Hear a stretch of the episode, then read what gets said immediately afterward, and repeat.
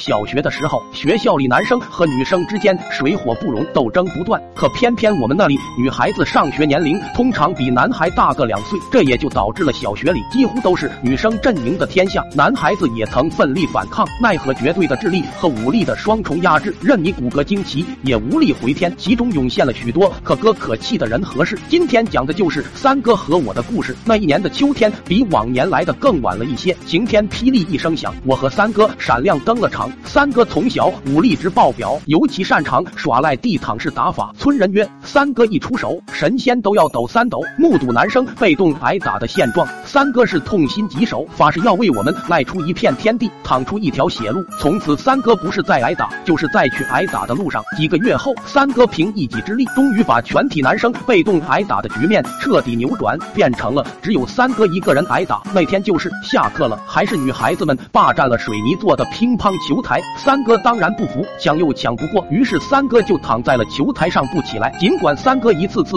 被拖下来按在地上摩擦，但他又一次次顽强的爬了上去。其中的悲壮，真是男人看了沉默，女人看了流泪。当然，三哥不是一个人，我们围观的七八个男孩子也不是吃素的，自然不会眼睁睁的看着为我们战斗的勇士被这么折磨。于是大家都痛苦的闭上了双眼，任泪水在心中肆意流淌，默默的为他加油鼓劲。三哥纯。爷们，铁血真汉子！放学后，照例是我背着两个人的书包。只听得鼻青脸肿的三哥愤愤地说：“把老子惹毛了，明天带把菜刀去。”于是晚上想起了三哥的话，我默默地放了把菜刀在他书包里。第二天早上语文课，老师点人背书，我们都低头沉思。就三哥两眼四顾茫然，还在神游，刚好对上了老师那求贤若渴的眼神。确认过眼神，这是想背书的人。三哥自然是不会站起来，吭吭哧哧，半天背不出。老师很。生气，后果很严重。你不会就不会，干嘛用蜜汁自信的眼神看我？觉得被侮辱了智商的老师走过去，往三哥后脑勺拍了一巴掌。你昨天的作业肯定也没写吧？本子拿出来，我看看。三哥被打了个趔趄，他晃了晃发懵的脑袋，拿过书包，掏啊掏，掏出来一把菜刀。当时的气氛